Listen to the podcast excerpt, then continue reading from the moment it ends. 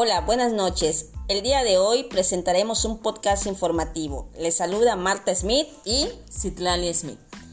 El tema de hoy es cómo interviene la práctica y la experiencia en el quehacer de un nuevo docente. Recordemos que ser docente es un ir y venir de hechos y sucesos de los cuales aprendemos, para luego apropiarnos de ellos y generar un cambio educativo y social con el objetivo de crear una sociedad mejor. Por ello, trataremos sobre diversos temas que se relacionan con la iniciación a la práctica docente. Como primer tema hablaremos del contexto educativo, el cual podríamos definir como el entorno que da forma, definición y particularidad a un proceso, sistema de enseñanza-aprendizaje o que tenga que ver con lo educativo. Algunos actores del contexto educativo en un sistema educativo tradicional son el espacio escolar, la escuela, el espacio educativo y el espacio docente. Al igual que la sociedad se ha ido transformando con el paso del tiempo, el contexto educativo también ha tenido que evolucionar, ya que ahora en este tiempo de pandemia hay que tomar en cuenta las videollamadas, las clases en línea por las diversas plataformas como Zoom, Google Meet, Teams, entre otras, las videoconferencias, los cursos virtuales, entre otros muchos más. También es importante entender la escuela como contexto, como el entorno que rodea a dicha escuela. Algunos factores importantes a tomar en cuenta son la localización de la comunidad, el nivel económico de los habitantes, los servicios con los que se cuenta como agua, luz, internet, entre otros, áreas verdes o recreativas, todos estos factores pueden estar relacionados en cómo afecta o beneficia el rendimiento académico, emocional y físico de los alumnos dentro de la escuela. También podemos enfocarnos en las características de la escuela como su estructura, infraestructura, profesores, programas inscritos, aulas con las que se disponen, número de alumnos. Las relaciones se podrían incluir en el contexto como alumno-profesor o alumno-alumno.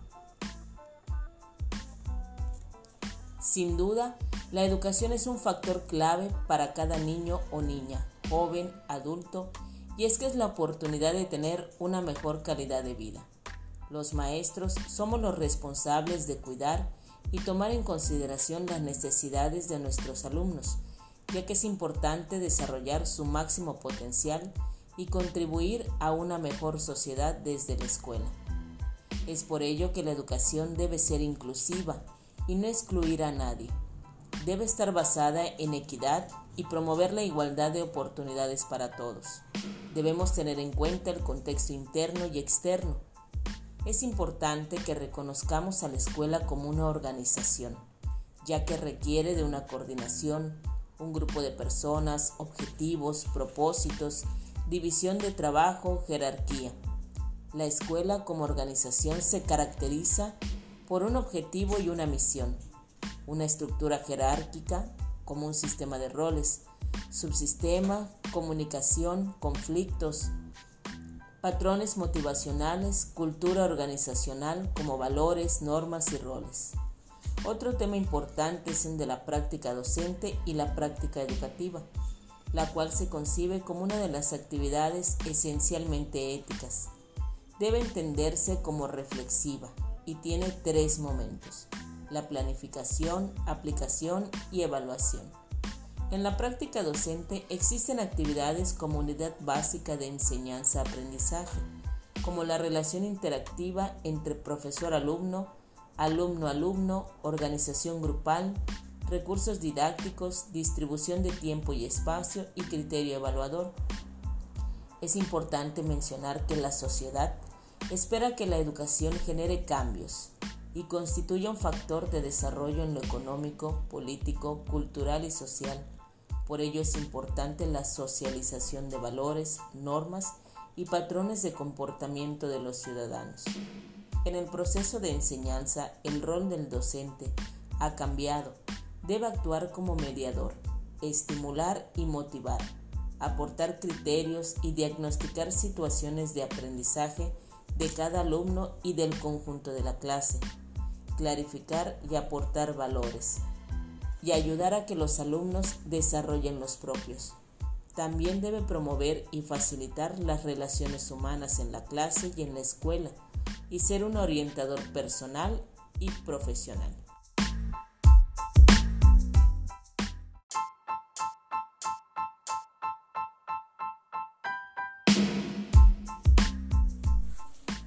Todo lo antes mencionado tiene estrecha relación con las competencias docentes, que son el conjunto de recursos, conocimientos, habilidades y actitudes que necesitan los profesores para resolver de forma satisfactoria las situaciones a las que se enfrentan en su quehacer profesional. Por ello, es importante que los nuevos docentes reciban la formación inicial acorde con las competencias que su profesión requiere, de tal forma que estén preparados para su desarrollo laboral. Para ello, es importante entender los pilares de la educación.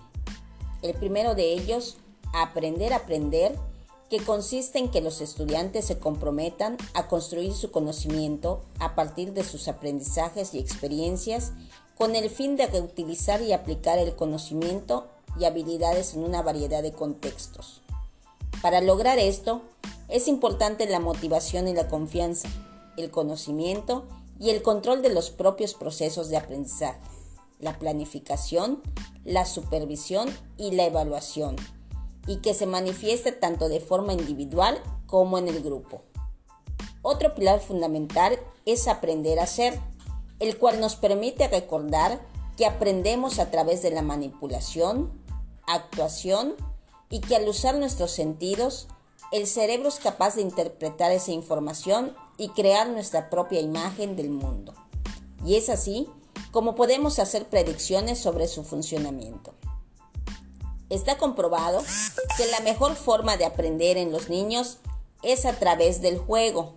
Por ello, es importante que la escuela sea más que un simple centro de aprendizaje mecanizado, sino más bien un lugar donde los alumnos a través del juego y de sus experiencias se vayan apropiando de los contenidos. La escuela no tiene por qué ser aburrida. También tenemos la formación permanente.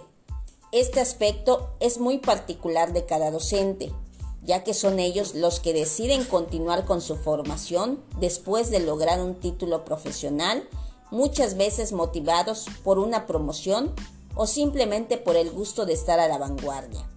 Pero también hay que reconocer debería ser una obligación de cada docente el seguir o continuar su preparación, ya que el mundo cambia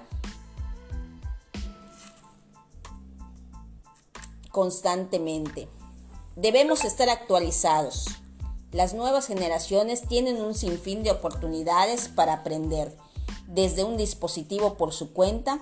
Sin embargo, el docente siempre tiene un papel muy importante por eso debemos motivarnos para no quedarnos con lo que vemos solamente en la licenciatura.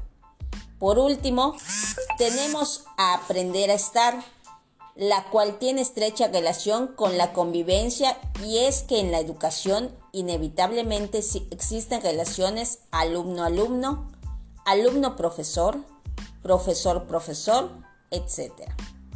Así podríamos continuar la lista, por lo que es importante que los nuevos docentes estén preparados para una convivencia pacífica, para interactuar y conocer a los demás y para lograr trabajar con objetivos comunes. Hablemos ahora sobre la profesión docente que es tan evaluada a la actualidad. Lamentablemente, la formación docente ha pasado de ser una de las profesiones más respetadas hasta hace unos años a ser la más juzgada, criticada y podríamos decir menospreciada. En estos tiempos de pandemia, los docentes esperamos que la sociedad se haya dado cuenta de la importancia de esta profesión, el valor que tiene para la sociedad y que nos comprendan un poco más ahora que tuvieron la oportunidad de fungir en muchas de las ocasiones como guías dentro de sus hogares. Ahora a la sociedad le tocó continuar con una educación en casa, en algunos casos con el apoyo de los padres, abuelos o cualquier persona que tuviera la oportunidad. La labor docente no es nada sencilla. Mucha gente piensa que la persona que estudia esta profesión es porque quiere vacaciones o porque es bien pagada o porque el horario es corto, pero la labor docente va más allá. Se requiere de amor a la profesión, vocación, gusto por enseñar, apropiarnos de los 30 alumnos o tal vez más y tratarlos muchas veces como si fueran nuestros propios hijos, porque nos toca consolarlos, enseñarles conocimientos, valores, porque la escuela se ha convertido en el primer hogar debido muchas veces a que los horarios de trabajo de los padres en busca de un mejor futuro son más largos. Los docentes de hoy en día debemos ser firmes, pero también accesibles para poder crear un ambiente de confianza con nuestros alumnos. Lo anterior no se podría lograr sin una formación en la práctica docente. En la educación en el mundo y en nuestro país han sufrido una transformación, y es que al vivir en un mundo tan cambiante, esto es de esperarse, los planes y programas ahora exigen adentrarnos a una sociedad del conocimiento. Surgen nuevas teorías. Al principio la educación estaba basada en el conductismo, en el cual se esperaba más bien un cambio en la conducta. Podía ser mediante un estímulo o sin este. Pero ahora se habla mucho sobre el constructivismo, en el cual el alumno debe apropiarse de su conocimiento. Es importante que desde la formación inicial, es decir, desde el primer acercamiento a la práctica educativa, los docentes vayan formando una identidad profesional desarrollen competencias profesionales necesarias para efectuar su labor como profesional en la educación. Una vez que el docente se integra al sistema educativo, será de gran importancia la mentorización. La mayoría de los docentes buscamos en nuestros primeros años de servicio un guía, un modelo sobre cómo ser un buen docente. Es por ello que tener un, mentor es de suma importancia y es la persona que guía, ayuda y apoya a otra en su desarrollo profesional. El mentorizado es aquella persona que pide y acepta la ayuda, la orientación, el apoyo y el asesoramiento. En esta relación puede haber una transferencia de conocimientos y experiencias, un aprendizaje independiente, bidireccional, un asesoramiento, una relación personal y no jerárquica, entre otros aspectos.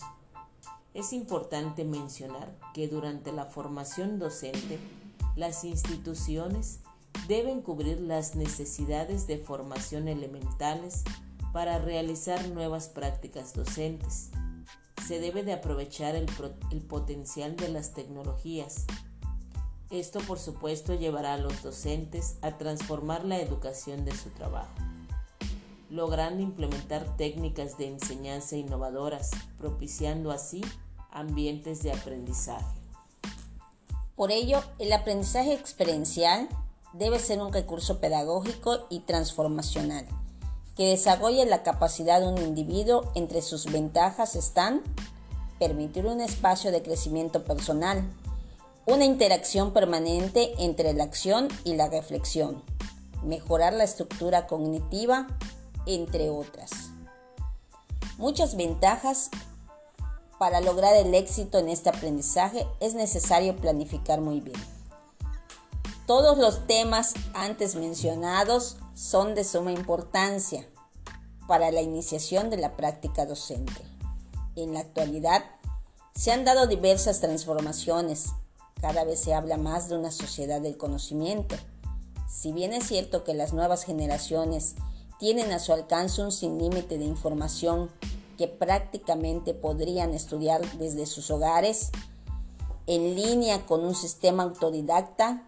Sin embargo, la función del profesor es de suma importancia para los alumnos de todos los niveles.